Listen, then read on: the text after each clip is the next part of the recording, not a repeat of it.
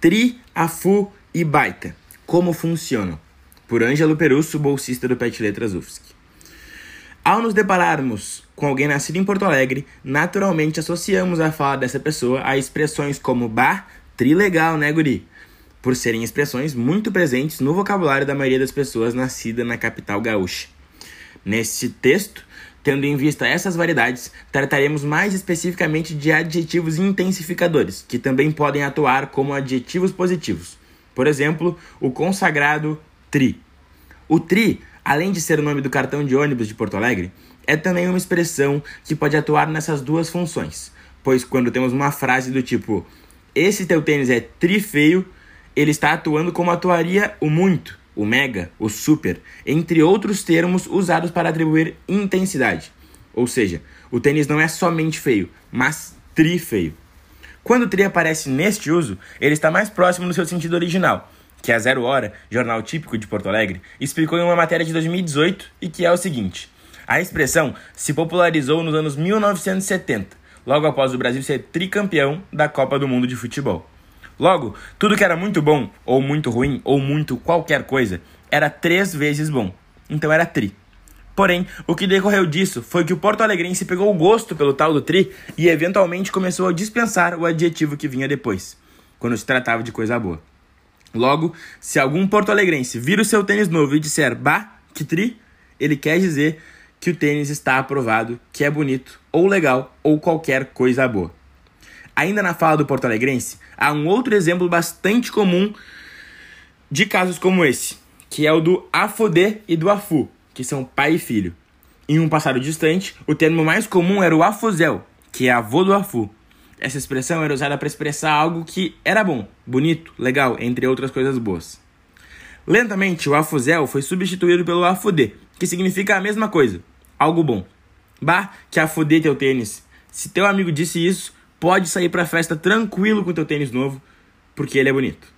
Se tu contar que foi de férias pra Floripa e teu amigo te disser, afudê meu, significa que ele achou bem legal. Porém, surgiu uma abreviação que é o AFU, e que por sua vez funciona muito mais como intensificador, mas também pode ser visto como adjetivo positivo. Por exemplo, se alguém se aproxima de ti e diz: "Tu tá cheiroso a fu, hein, meu?", significa que tu está muito cheiroso. Assim como se alguém disser que tu é feio a fu, daí significa que tu é muito feio. No caso do afu, nos dias atuais, essa é a forma amplamente mais popular de utilizá-lo, como um intensificador do que vem a seguir. Até pouco tempo atrás, e provavelmente por causa da relação com a FUD, era possível se deparar com diálogos do tipo: Como foi o jogo? Foi a FU. Logo, aqui nessa função, o adjetivo intensificador AFU também vai assumir uma postura de adjetivo positivo, assim como faz o TRI. Entretanto, é necessário pontuar que o TRI é muito mais produtivo na fala.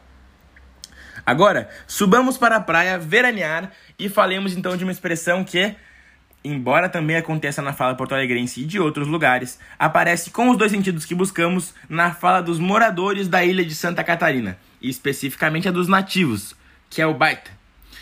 Conversando com uma amiga um dia desses, ela me disse que os nativos, que os nascidos e crescidos em Florianópolis, popularmente chamados de manezinhos, se fossem flertar com uma menina, poderiam dizer a frase "tais uma baita hein feia", Aqui vemos o termo baita aparecer como substituto, como substituto para bonita ou atraente.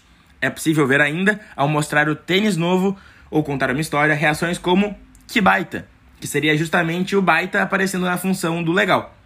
Outro caso é quando ouvimos que foi um baita jogo ou que alguém viu um baita filme. Essa pessoa muito dificilmente estará se referindo ao tamanho do jogo ou tamanho do filme, mas sim à sua qualidade. Logo, essas frases poderiam ser substituídas por foi um ótimo jogo e um ótimo filme. Ou seja, nessa maneira de utilizar a expressão, ela está agindo como um adjetivo positivo. Mas em sua função original, ela age do, do mesmo jeito que o tri agia quando surgiu, que é na função de intensificador. A grande questão é que o baita na função de intensificador apresenta nuances, pois ele pode indicar intensidade, mas também tamanho.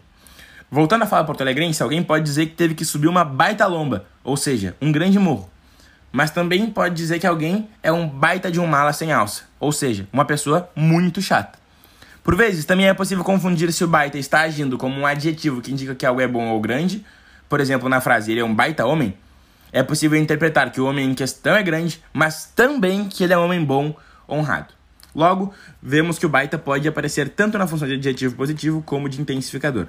Algo semelhante e que nos ajudará a entender esses processos é explicado por Basso, ao fazer uma análise do intensificador puta. Ele percebe que a maneira que o intensificador se comporta vai variar de acordo com o que ele está se combinando. No caso do puta, vemos que quando ele está combinado com um nome, ele pode ser substituído por ótimo ou bom, como em João tem um puta emprego. Por outro lado, se o puta estiver combinado com um adjetivo, ele então poderá ser substituído por muito ou bastante, como em ele é um puta chato. O baita se comporta da mesma maneira, pois poderíamos dizer que João tem um baita emprego, colocando o baita como um intensificador nominal e atribuindo assim o caráter de bom ou ótimo ou ótimo. Bem como poderíamos utilizar ele é um baita chato, colocando o baita como intensificador adjetival e atribuir assim o caráter de muito chato.